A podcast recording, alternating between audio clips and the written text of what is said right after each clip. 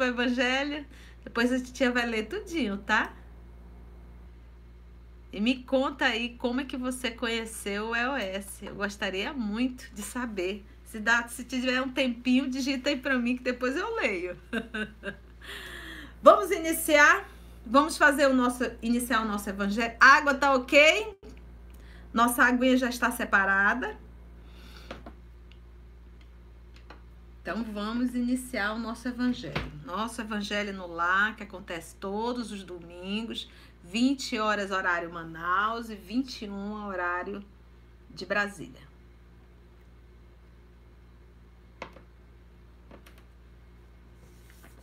Então vamos fazer a nossa prece. Vamos orar. Vamos nos aquietar. Respirar profundamente para fazermos a nossa prece.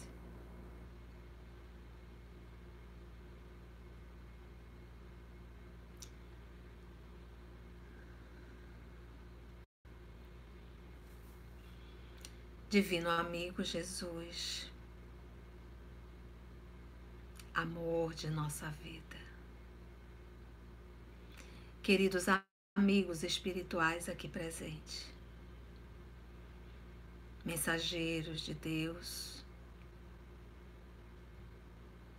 que nos conduzem e que são responsáveis por esse trabalho que nós realizamos no Evangelho no Lar esse estudo, esse evangelho que realizamos. Em nome de Deus, nosso Pai. Todos nós temos muita saudade de nos assentarmos para ouvir o Teu Evangelho, Senhor, para te ouvir nos dá uma segurança tão grande, uma confiança, um consolo, um alívio, um afago. Nos sentimos muito bem ao ouvir os teus ensinos, Senhor. Porque quando estamos sentados contigo, em torno das tuas palavras. O bem-estar é muito grande. És o amor verdadeiro, o amigo incomum, o irmão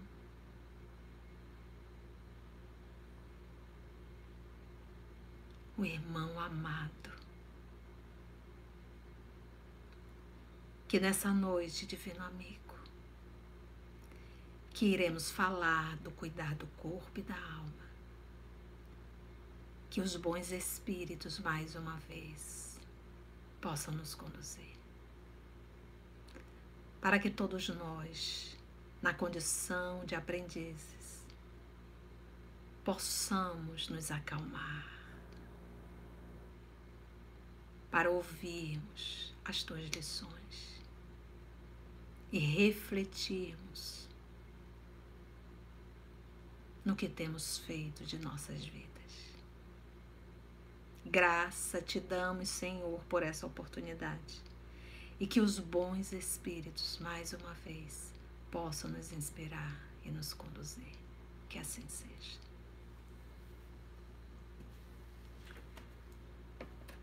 Ok?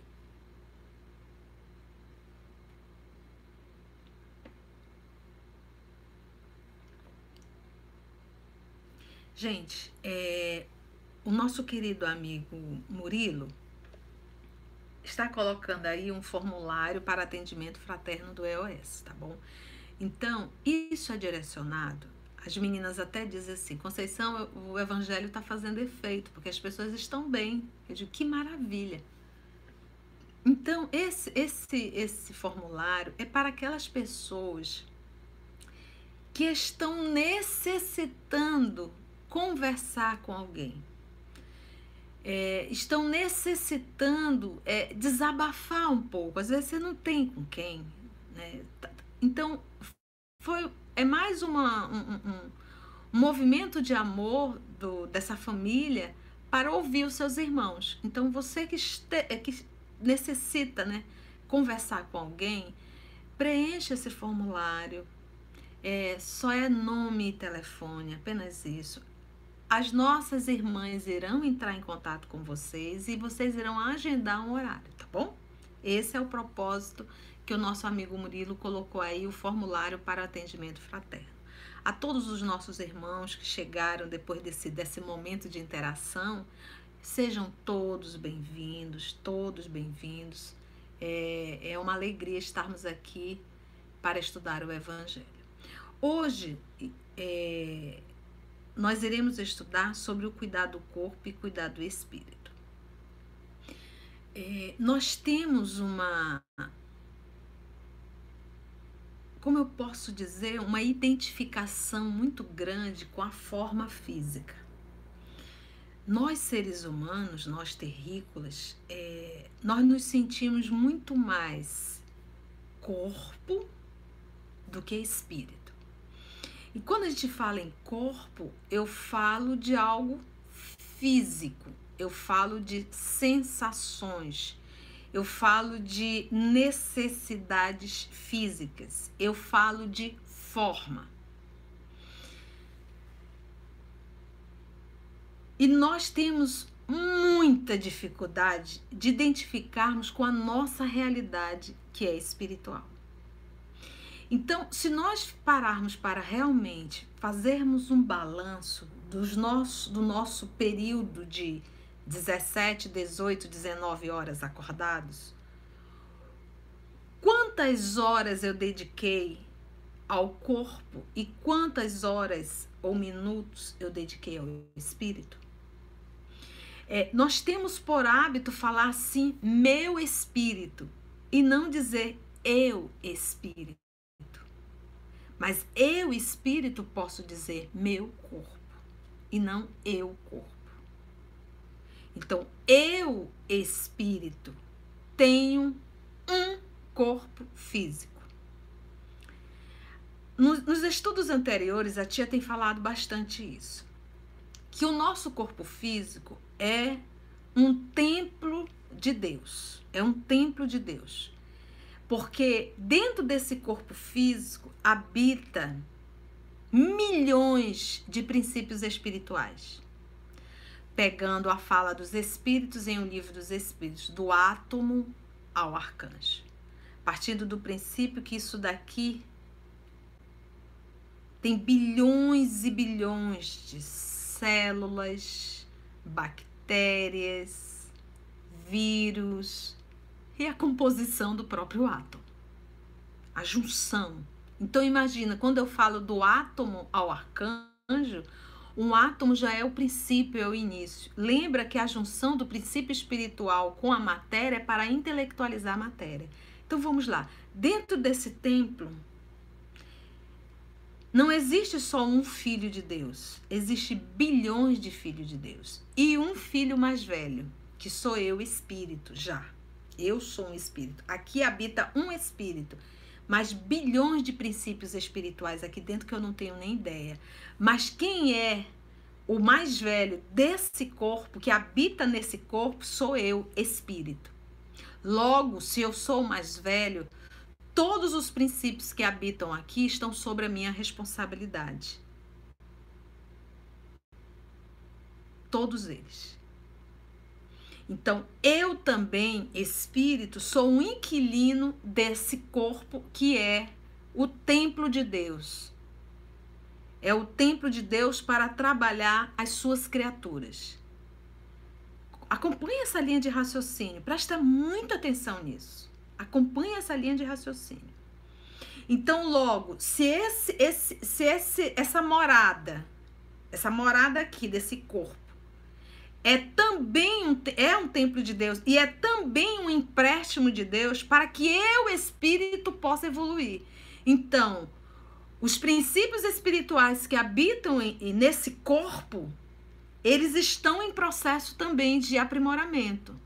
E eu, espírito, na condição de um, um, um, um irmão mais velho de todos eles, eu também estou em processo de aprimoramento. E como eu sou mais velho, a minha responsabilidade em relação ao templo, que é o corpo, é muito maior. É muito maior. Mas eu também sou inquilino. Por isso é que nós temos que prestar contas do que fazemos com o corpo físico. Então, nós não temos o direito de dizer eu sou dona desse corpo. Não é. Não somos. Nós não somos donos do corpo. O corpo é um empréstimo, nós vamos ter que prestar contas. Nós somos administradores, mas não proprietários. Por quê? Porque não fomos nós que construímos. Não foi. Foi você que construiu o sistema nervoso central?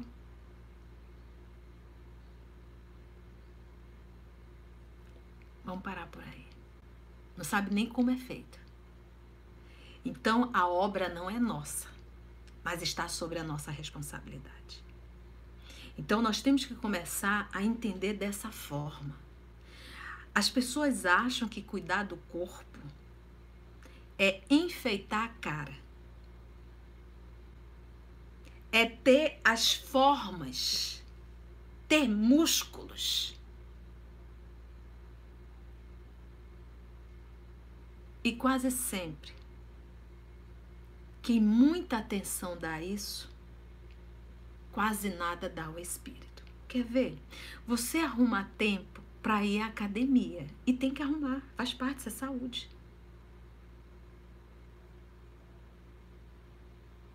A pergunta é: você consegue arrumar tempo para sentar e estudar o Espiritismo?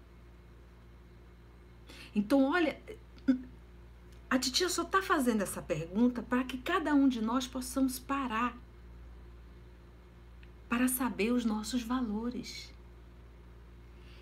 Essa pergunta ela é íntima e você tem que responder para você.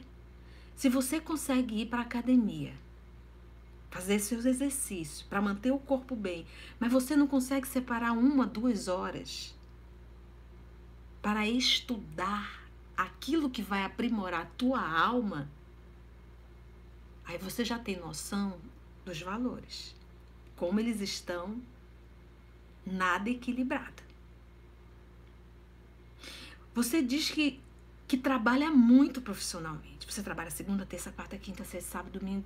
Aí você para. E você não consegue arrumar um tempo para sentar e fazer um estudo da doutrina espírita, falo da doutrina espírita porque somos espíritas. Ou sentar, se você não é espírita, para fazer um estudo do Evangelho. Então, o que, que eu estou valorizando mais aí? Então, quando a gente faz o estudo sério, na fala do professor Allan Kardec, o estudo sério, não é um estudo batendo ponto, como a gente diz, fazer por fazer. É aquele estudo que você para, você reflete, você escuta, você pesquisa, você realmente lê de forma pausada, fazendo uma autoanálise. Isso é um estudo sério. Então é impossível você fazer um estudo sério se você faz esse estudo sério, você faz esse aprimoramento moral. É natural, gente, é uma consequência mesmo. Uma vez você fazendo essa sua reforma, você muda a sua condição, sua forma de viver, o seu jeito de viver. É quase uma consequência o cuidado do corpo. Por quê? Uma pessoa evangelizada, você não vai vê-la dando chilique, ela se desesperando, ela tendo pânico disso ou daquilo outro. Porque ela está em paz.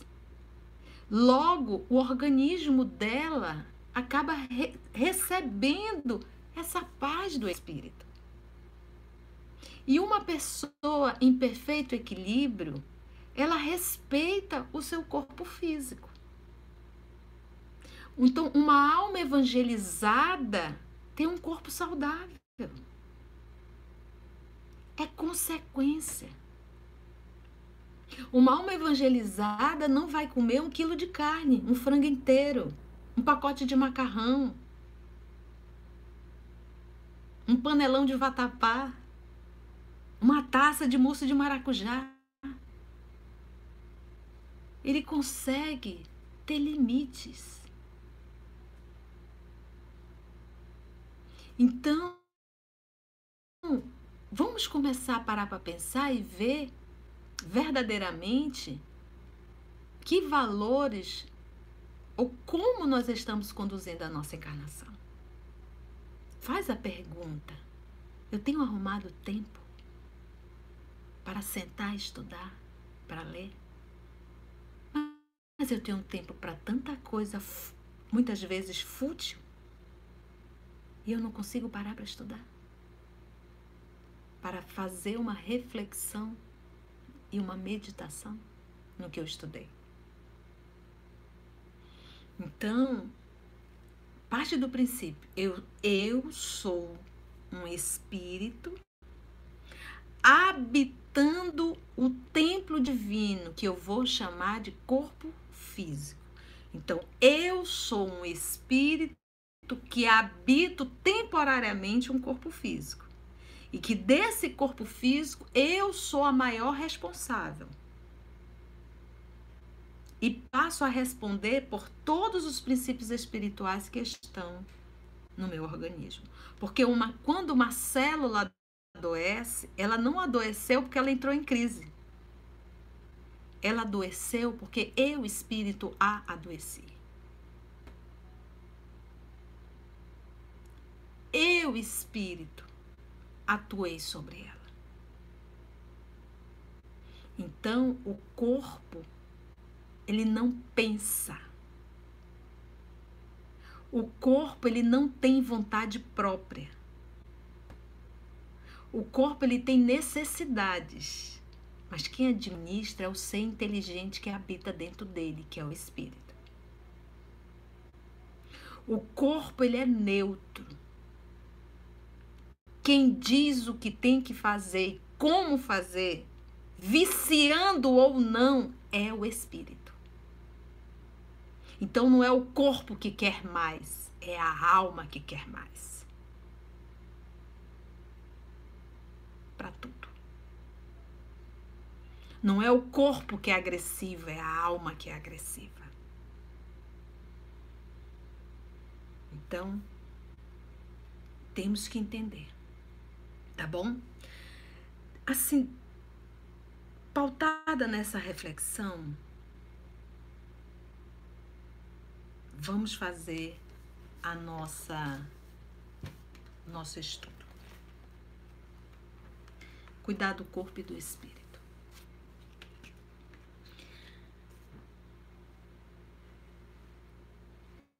Capítulo 17, item 11 é, quem assinou essa mensagem foi Georges, espírito protetor, foi em Paris, 1863.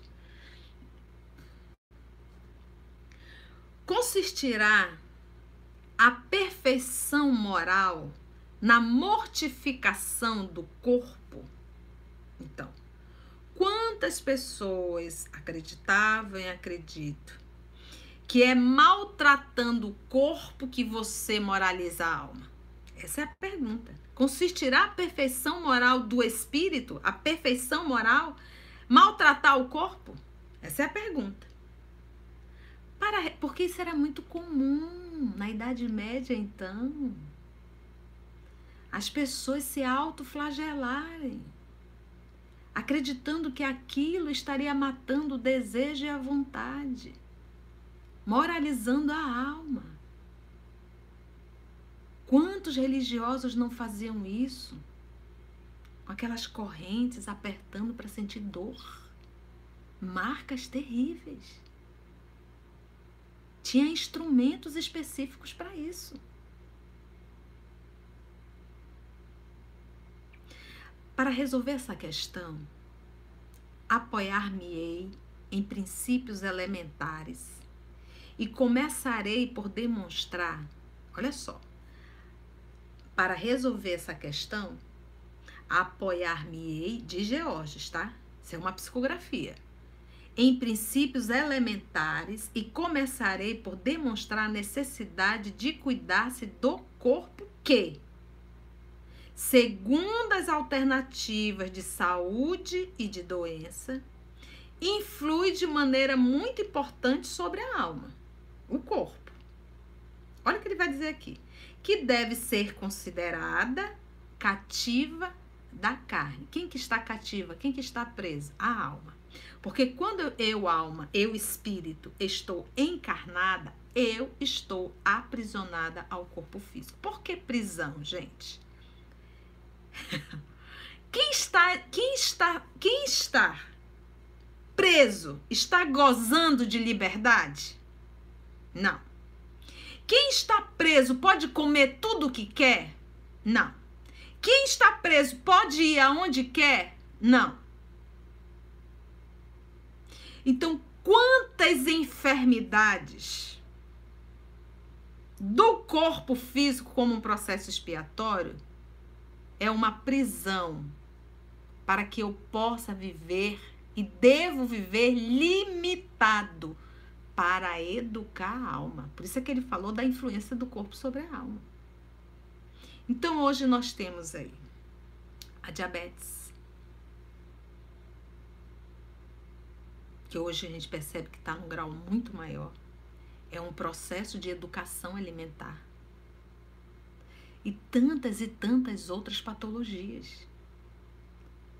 Regime de prisão então, às vezes, a gente vê, mesmo nesse regime de prisão, o espírito é rebelde. Não aceita. Não se permite. Então, quando ele diz aqui, é isso que a gente tem que entender: o corpo físico, e diz Emmanuel no livro Vida e Sexo, para muitos é prisão. Por quê? Porque você está limitado, você não pode fazer tudo o que quer. Pelo menos não deve. Olha que estudo esse. Isso é um leque. Olha só.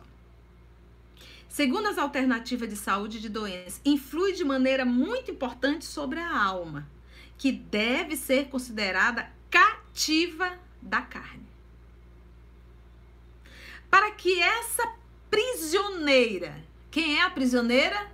A alma para que essa prisioneira viva se divirta e chegue mesmo a conceber as ilusões da liberdade ilusões da liberdade. é. Tem o corpo que está são. Então, a, a, às vezes você reencarna e você passa uma encarnação inteira preso numa cama. Então ele diz: para que essa alma possa ter a ilusão de que ela é livre, ela tem que ter um corpo são. Se não tiver um corpo são, ela ela não se sente livre, livre nessa condição de liberdade de fazer tudo o que quer. Liberdade de querer fazer tudo o que quer. Gente, nós temos o corpo programado na medida exata a medida, a altura, tudo. Basta você ler lá, tanto no Obreiros quanto no Mundo Maior, falando da programação da reencarnação. Se eu, espírito, não tenho maturidade para fazer, tem amigos espirituais que fazem, a gente dá trabalho. Mas eles organizam, porque o corpo ele é dado como instrumento e como aquele instrumento necessário, no tamanho, no jeito, com as patologias necessárias para o meu aprimoramento. Então, quantas vezes a gente não é rebelde? Mesmo com a doença, a gente insiste. A gente não entende que a doença é um processo de educação. E chega um momento que já tentou tudo e disse: olha, só tem um jeito. Qual é? Prender na cama. Prender na cama. Amputar as pernas ficar cega, perder os rins. Isso é os extremos já, porque a gente já estourou a boca do balão. A gente já abusou bastante. Lembra que o livro dos Espíritos diz que a dor é o último recurso que o papai manda para educar o seu filho. Então olha só aqui como George ele é sutil. Para que essa prisioneira, a alma, viva, se divirta e chegue mesmo a conceber as ilusões da liberdade, tem um corpo que está são, disposto, forte. Normalmente, quando a gente está com muita saúde, né? Ali na juventude, é onde a gente faz mais besteira. É onde a gente pega toda a nossa saúde, né? Para gozar tudo aquilo que a gente acha que tem que gozar. Mas vamos lá. Eu digo, gente, espiritismo dói. Não é para quem quer, para quem aguenta. E essa, infelizmente, é a nossa forma de estudar. Eu não sei fazer de outro jeito. Me perdoe. Façamos uma comparação, diz ele. Uma comparação. Eis que se acham ambos em perfeito estado, o corpo e o espírito. Que devem fazer, que devem fazer para manter o equilíbrio entre as suas aptidões e as suas necessidades tão diferentes, a necessidade do corpo e a necessidade do espírito. Como fazer? A luta parece inevitável entre os dois, o corpo e o espírito. Entre os dois. E é difícil achar-se o segredo de como chegarem ao equilíbrio. É difícil. Gente, vamos nesse momento é, prestar atenção. Porque se nós ficarmos digitando, a gente perde a melhor parte do, do evangelho. Olha, por exemplo, a, a Sandra Verônica perguntou. Eu já respondi essa pergunta, Sandrinha, várias vezes. Por que que Chico... Olha aqui, ó. Eu peguei aqui que agora eu botei o olho e vi. Tem uma pergunta. Eu não conheço um espírito mais evangelizado que Chico Xavier. Me explica, por favor, porque ele sofreu a vida toda com problemas de saúde e sofreu mais tanto na infância. Mal, mal, maus, maus tratos na infância. Gente, eu já respondi isso várias vezes, mas eu vou aproveitar e vou responder aqui. Chico Xavier é um espírito missionário. Espírito missionário, ele pede. Agora presta atenção. O espírito missionário está vindo para uma missão, para um planeta que é um vale de lágrimas. Como é que ele vai dar exemplo de evangelização e de evangelho? E de ser um ser evangelizado se ele não passa pelas dores que os demais estão passando. Então, o Chico é uma pessoa que solicitou um corpo doente e uma família desestruturada. E apesar de um corpo doente uma família desestruturada, soube viver dignamente o evangelho de Jesus. E pobre. E pobre. Então são almas nobres que solicitam a dor para servir de exemplo. Entendeu, Sandrinha? E que os outros que possam ter dúvida ainda nesse ponto, entender que Chico é um espírito missionário, é o amor. E não há quem fale nada contra ele. Entendeu? Então são almas nobres que solicitam para que aí sim, vivendo a dor, possa ser servir de exemplo, possa sim falar para todos nós: é possível sim, apesar de todos os maltratos da infância, superar-se. Apesar de ter sido órfão, superar-se. Apesar de todas as, as, as deficiências do corpo físico, a cegueira, problema no coração, próstata, tudo isso foi fiel a Jesus e não ficou se lamentando em cima de uma cama. E nem foi um adulto dizendo eu sofri muito na infância, por isso é que eu sou assim. Ele resolveu a encrenca. Nem teve encrenca. Então é isso que a gente tem que entender. Se a gente carrega as nossas dores, resolva. Resolva. Que isso não seja uma bengala psicológica para você se justificar uma vida inteira. Aconteceu, aconteceu. Vamos resolver. Eu vou levar essa bengala pro resto da minha encarnação? atrapalhando o meu processo de evolução? Entendeu, Sandra? Então vamos prestar atenção, porque tá, tá, tá bom esse estudo de hoje. E depois a gente digita, tá bom? É, Eis que se acham ambos em perfeito estado, corpo e espírito, que devem fazer para manter o equilíbrio entre as suas aptidões e as suas necessidades que são tão diferentes?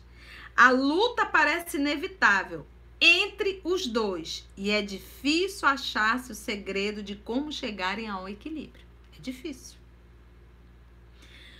Dois sistemas se defrontam aqui.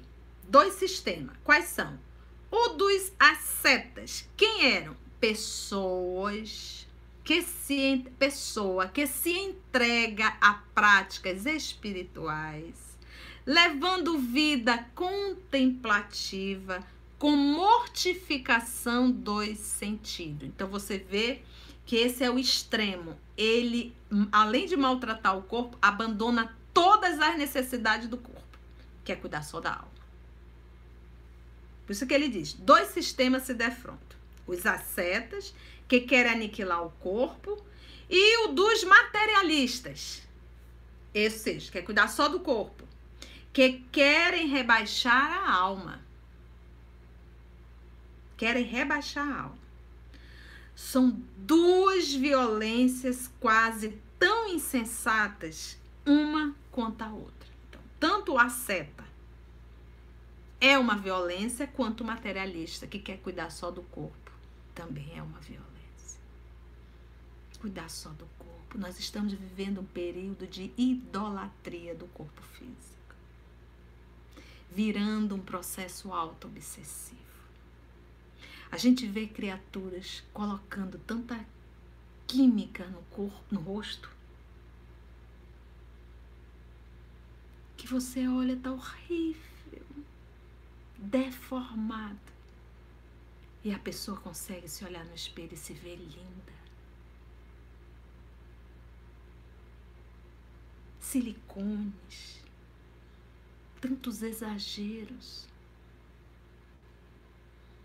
Uma pessoa que tirou a mama, poder recuperar aquilo dali, para autoestima é tão bom.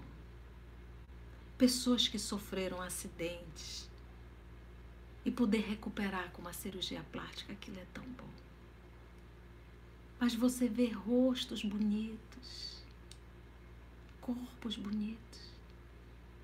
E a pessoa gasta fortunas porque busca a beleza do corpo, esquecendo da beleza da alma. Imperecível. A alma é imperecível. Então, quase sempre a gente vai para os extremos. E a gente pergunta: quando eu busco a beleza da forma, o que está por detrás disso? Qual é a minha intenção? O que que verdadeiramente eu quero? Por quê? a gente sabe a resposta. E o importante é isso. É nós sabermos a resposta. Para nós sabermos em que nível nós estamos.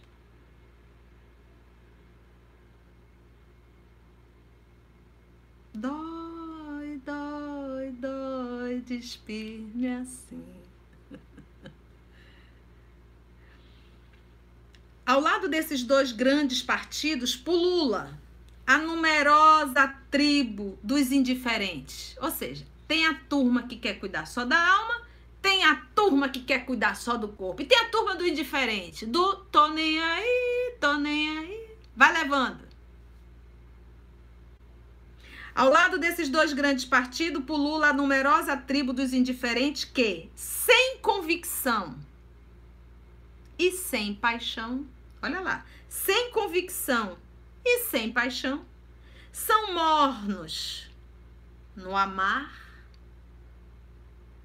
e econômicos no gozar.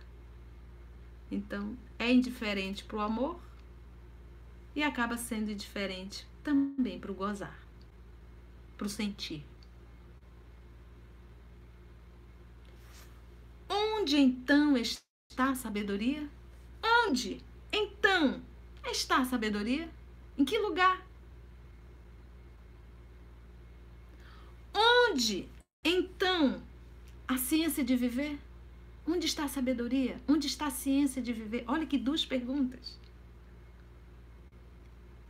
Em parte alguma.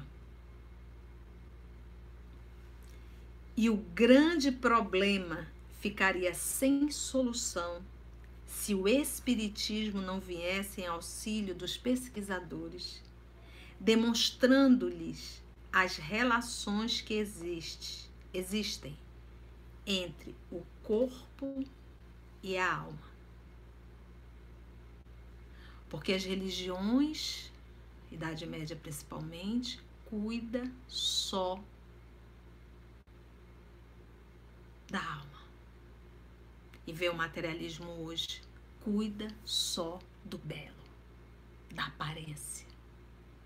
Puxa aqui, puxa ali, espia aqui, espia ali, vira para lá, vira para cá. Daqui a pouco você olha e você não sabe mais nem quem é a pessoa.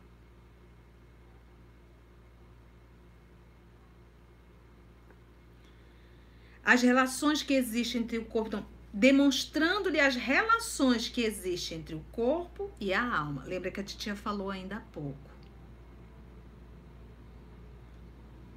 Que às vezes é necessária uma enfermidade, dando o primeiro aviso.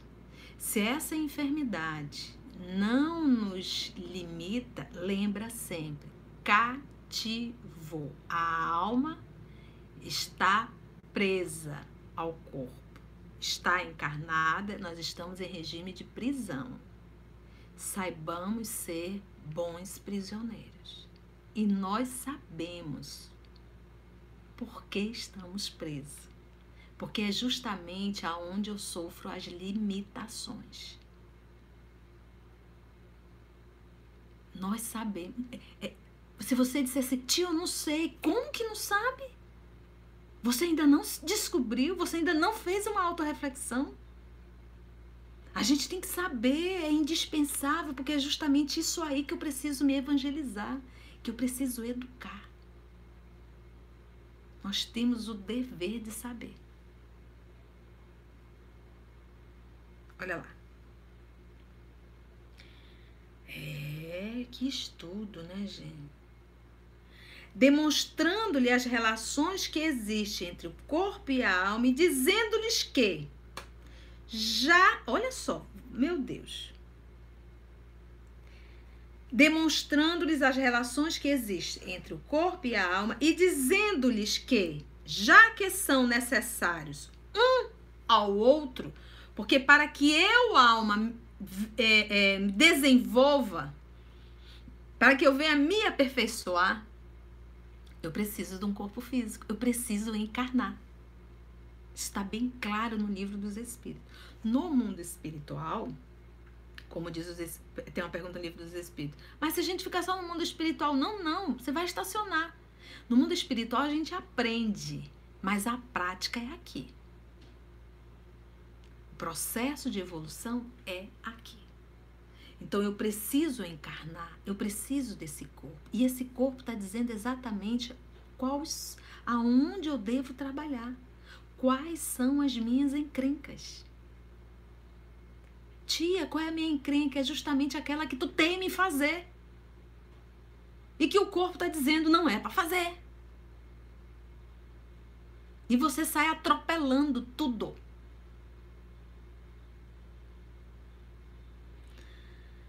E dizendo-lhes que, já que são necessários um ao outro, é preciso cuidar de ambos, do corpo e do espírito. Amai, pois, a vossa alma.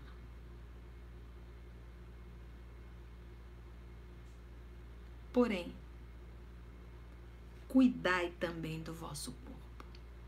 Olha que lindo, olha, olha que coisa sutil amai a vossa alma e cuidai do vosso Ele já deu o tom. A alma ama, o corpo cuida. Ainda há pouco a tia falou que nós estamos idolatrando a forma. A gente é capaz de ir segunda, terça, quarta, quinta, sexta e sábado para um centro de, de exercícios físicos e a gente não consegue uma vez parar para estudar. Já mostra os nossos valores. Amai, pois, a vossa alma. Porém, cuidai também do vosso corpo, instrumento da alma.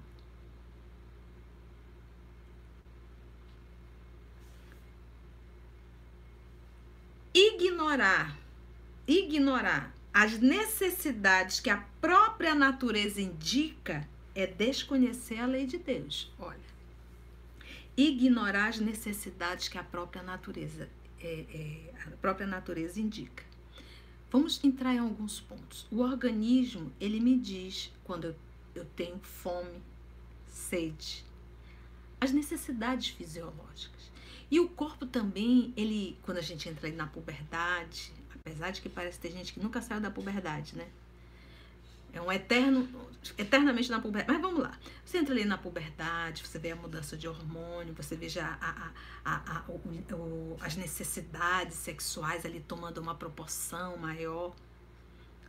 É a natureza. Isso não é pecado. Isso faz parte, é a natureza chamando a procriação. Agora a diferença é como eu vou conduzir isso. Eu gosto do Chico na sua na sua pureza. Certa feita, ele dando uma entrevista coletiva. Casos de Chico, essas histórias, foi alguma biografia que eu li dele. E o repórter não teve coragem de perguntar e pensou: será que o Chico é gay? Ele não teve coragem de perguntar, mas o Chico captou o pensamento e respondeu em alto bom tom: Não, não sou. E quando me vem esse tipo de energia, ou seja, a energia sexual, falada muito bem por Jung e por Freud também, que ele dá essa energia sexual. E no livro Vida e Sexo dessa semana nós também, o Emmanuel está abordando. Quando me vem essa energia sexual, eu canalizo para o bem. Então ele não nega ou ele, ele não vai castigar o corpo, porque isso faz parte. Ele só sabe direcionar essa energia criadora energia divina.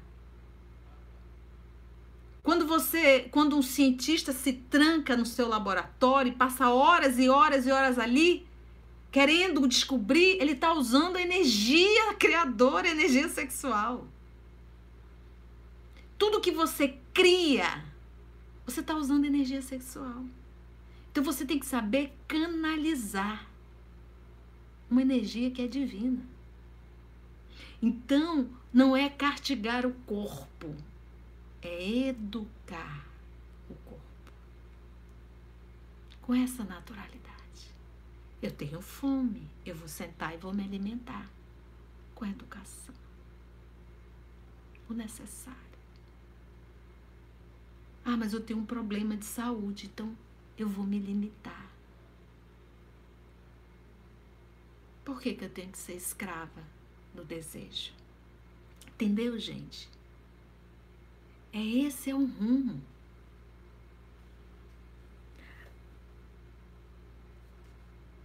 Então, olha só.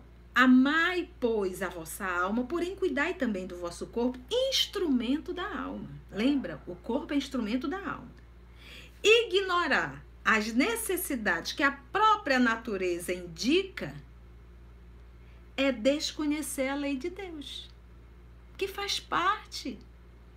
Não se trata de pecado, é a necessidade. Quando se fala de manter o corpo vivo, vem a fome, vem a sede, vem a necessidade do repouso. Mas eu não preciso passar o dia inteiro em cima da cama repousando. A procriação, isso faz parte, senão o mundo já teria desaparecido, não teria mais terrícola aqui. Faz parte do processo, a gente vê isso em todos os reinos. Sexualidade começa lá nas algas.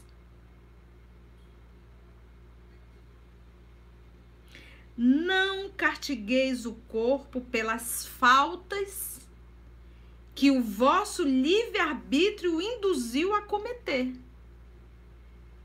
Então não vai castigar o corpo pelas escolhas que você fez. E a gente tem esse hábito de achar que o corpo é o culpado. Não é o corpo que come. Não é ele que tem um desejo do muito. Não é ele que tem necessidade de fazer sexo, sexo, sexo, sexo. Ele tem a necessidade básica.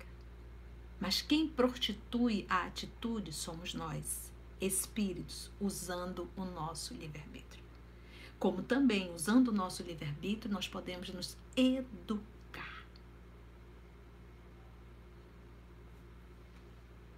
O corpo é um instrumento. Justamente eu tenho que aprender a administrar a matéria.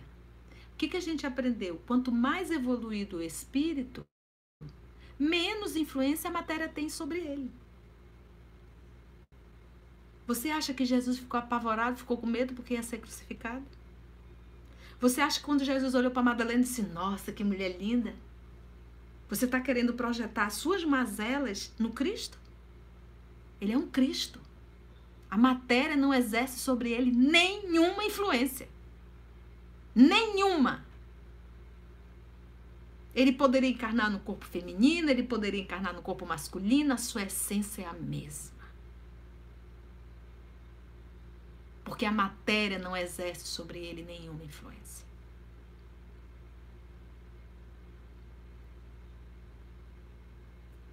Acima de tudo, o respeito às leis que regem o universo. Não cartigueis o corpo pelas faltas que o vosso livre-arbítrio induziu a cometer. E como a gente cartiga o corpo? Ele diz assim: olha, tem limite. Mais do que isso eu não aguento. E a gente insiste. E adoece o corpo.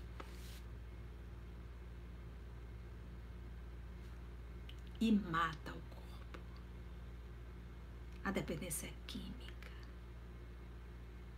Até chegar a uma overdose. E o corpo dá tantos sinais.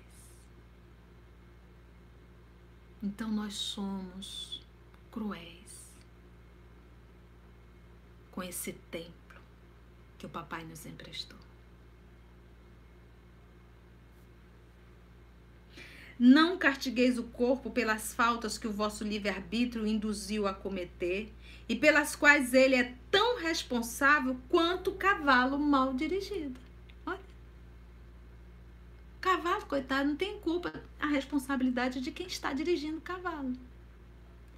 Pelos acidentes que vem a causar. A responsabilidade é do cavalo ou de quem está ali comandando o cavalo? Então, o cavalo seria o corpo. Quem está comandando ali, direcionando o cavalo, é o espírito. Então, tenhamos a, o bom senso de reconhecer que o corpo é uma veste, uma roupa.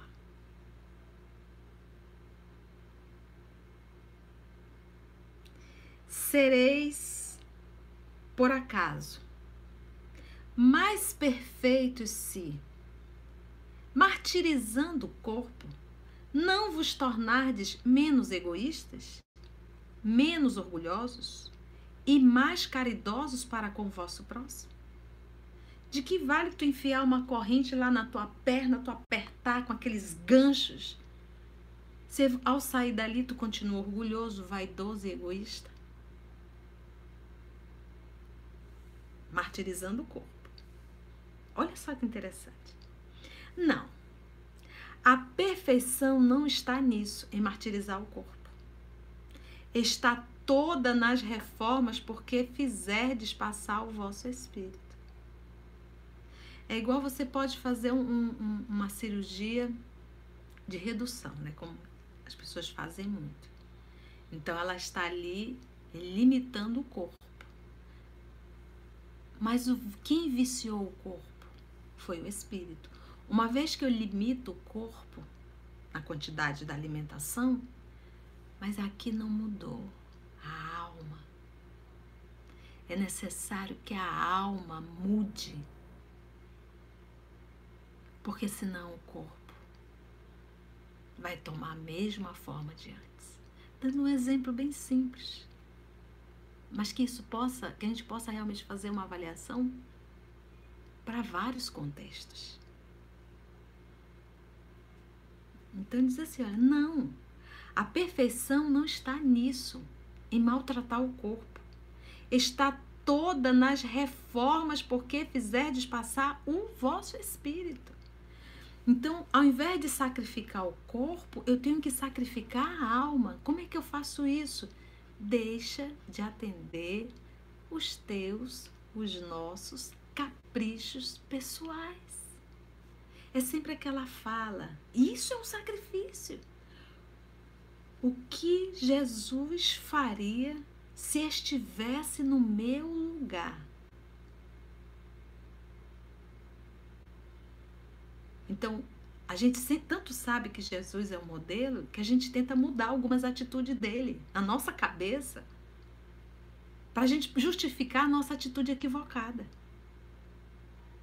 Nós sabemos quem é o modelo. Isso seria verdadeiro, verdadeiro sacrifício. Eu não devo atender a minha vontade, mas a vontade de Deus, nosso Pai. Isso tem numa forma muito linda no livro há dois mil anos, quando nosso Senhor Jesus foi preso e estava no palácio de Pilatos. E um soldado do império se aproximou dele e disse: Os judeus são fanáticos. Solicite para ser julgado em Roma com César.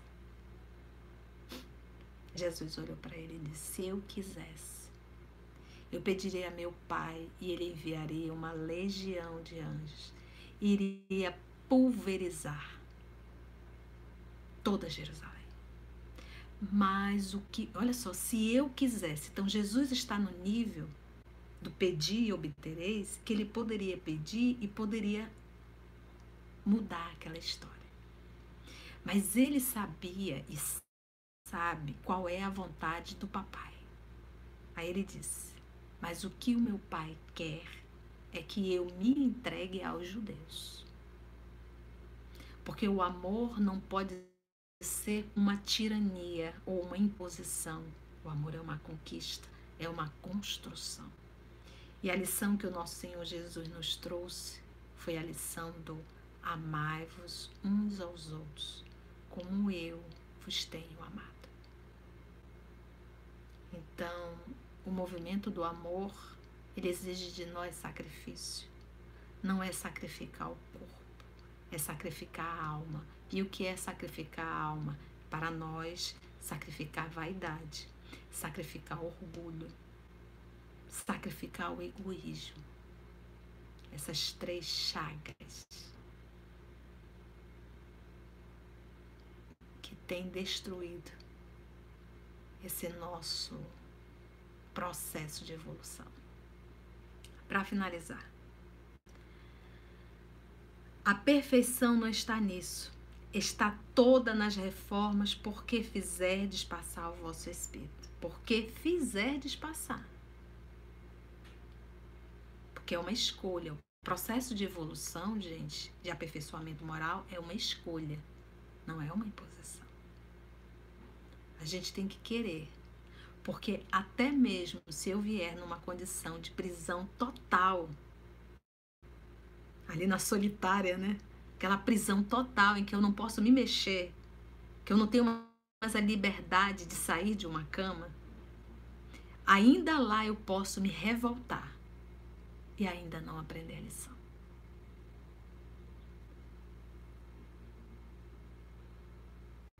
Dobrai-o. Dobrai quem? O Espírito. Submetei-o. Submeter quem? O Espírito. Humilhai-o. Aí vem irmãos espíritas, não, eu vim aqui para ser feliz. Aí às vezes eu tenho vontade de perguntar de que felicidade você está falando. A gente deturpou tanto, sabe, gente? No nosso processo de evolução, sacrifício faz parte. E o que, que a gente tem que sacrificar ainda? É justamente os nossos desejos, que são equivocados. Olha aqui, ele diz: dobrai-o, submetei-o, humilhai-o, mortificai-o. Quem? O Espírito o Espírito. Esse é o meio de o tornar dócil à vontade de Deus. Por isso que os Espíritos dizem assim: espíritos rebeldes. Nós, os terrícolas, somos, somos espíritos rebeldes. Nós queremos fazer do nosso jeito, a nossa vontade. A gente reza o Pai Nosso, seja feita a vossa vontade, assim na terra como no céu. E no dia a dia eu não sei nem o que é a vossa vontade, eu faço é a minha, do meu jeito. Eu quero atender a minha vontade, eu quero atender os meus desejos, eu quero é ser feliz, eu quero é gozar, eu quero acumular, eu quero administrar.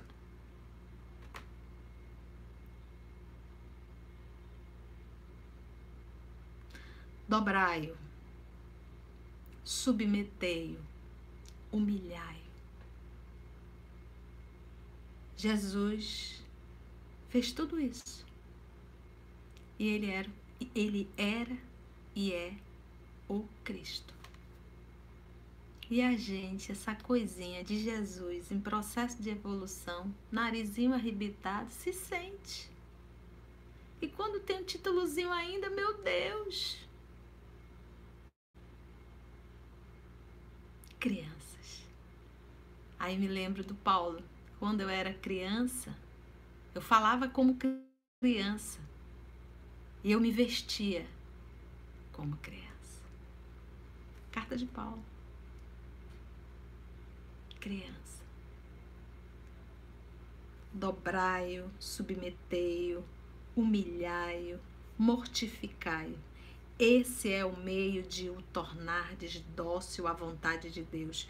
E o único, o único meio que conduz à perfeição. Não tem outro meio, gente. O único meio é esse: dobrar, submeter, humilhar, mortificar a alma. Não é o corpo. Ficou alguma dúvida? Acredito que não. Imita. Acho que ficou muita reflexão. Amado Mestre, só gratidão. Foi bom, gente? Foi bom? Chibatada doeu? Lombardendo, Patrícia. E os nossos irmãos que estão na Rádio Espírita do Paraná, hein, Rodney? Hein, JP, como é que tá o povo aí? O lombo doeu. É, hoje foi chibatada, né, gente? Só no nosso olho. É, lombardeu. Tá todo mundo aqui dizendo que o lombardeu. Claudia Mello disse que tava precisando, mano. Beijo pra Maroca. Olha, aqui os comentários é tá doendo, tia, mas foi bom. Que bom. Então vamos agradecer. A Cristina disse grandes chibatadas. que bom. Então vamos agradecer. Caris Tristino, um abraço para a senhora, viu? É, a, a, a Simone disse: todo mundo sabe o que tem que fazer, né? Mas a teimosia é demais, né? oh, Maurício, Narumi, minha filha. trilha sonora. Dói, dói, dói, despir-me assim. Eu acho linda essa letra. Sou a maldade e crise, tendo que reconhecer. A Osaneide que sabe ela todinha. De um lado que nem todo mundo vê. Fiz em mim uma faxina e encontrei no meu umbigo o meu próprio inimigo. Nararece na rotina. Eu quero me curar de mim, quero me curar de mim. É bonita essa letra. Vamos orar? Vamos agradecer? Depois a gente já lê todas as mensagens, prometo.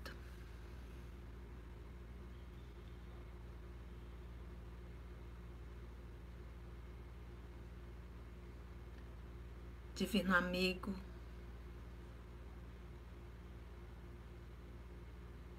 Queridos amigos espirituais que aqui estão, Deus nosso Pai. Quantas lições, quantas advertências, quantos puxões de orelhas todos nós recebemos, todos nós. Apesar, Senhor, de termos a consciência e a informação da brevidade da vida, da vida orgânica, como somos tolos, como desperdiçamos a oportunidade de sacrificar os nossos desejos com o propósito de amadurecer a alma. Divino amigo. Somos realmente crianças tolas e mimadas. Mas que cada estudo possa balançar o nosso mundo íntimo e que nós possamos verdadeiramente termos vergonhas. Vergonha. E começarmos através do esforço constante mudar a nossa atitude no dia a dia. Porque vale a pena. Vale muito a pena o sacrifício. Porque é esse sacrifício que nos traz paz, que nos traz segurança, que nos traz alívio, que nos traz vontade de viver, que nos traz alegria de viver, que nos traz luz, calma e pacificação. Obrigada, amor de nossa vida. Agradecemos a todos vocês, amigos espirituais, por essa oportunidade. Que a nossa água possa ser magnetizada pelo teu amor, Senhor. E que nós, todos nós que fomos convidados a participar desse evangelho por ti, que possamos refletir e nos esforçarmos para submeter a alma que somos a tua vontade sempre. Que assim seja. Acabou, gente. Com a graça de Deus, deu tudo certinho. Beijo no coração de todos. Foi uma alegria enorme aprender e estudar com vocês, porque eu também levei muitas chibatadas hoje, viu? Que Deus nos abençoe. Um beijo. Quinta-feira, morada cristã. E no próximo domingo, se Deus nos permitir, estaremos aqui mais o Evangelho no Lar. Às 19h30, horário Manaus, é, e 20 e 30 horário de Brasília. Aproveitem todos os nossos estudos que estão no canal. É, todos nós fazemos com muito carinho. Brasil, coração do mundo, pátria do Evangelho, livro Boa Nova. Se você não estudou, estude. Paulo Estevão, é, são obras assim divina. E a série André Luiz, viu? Beijo no coração. Que Deus nos abençoe. Tchau, gente. Adorei. Amo estar com vocês. Para mim é uma alegria enorme. Tchau. Até quinta no Morada Cristã, canal do Morada Cristã.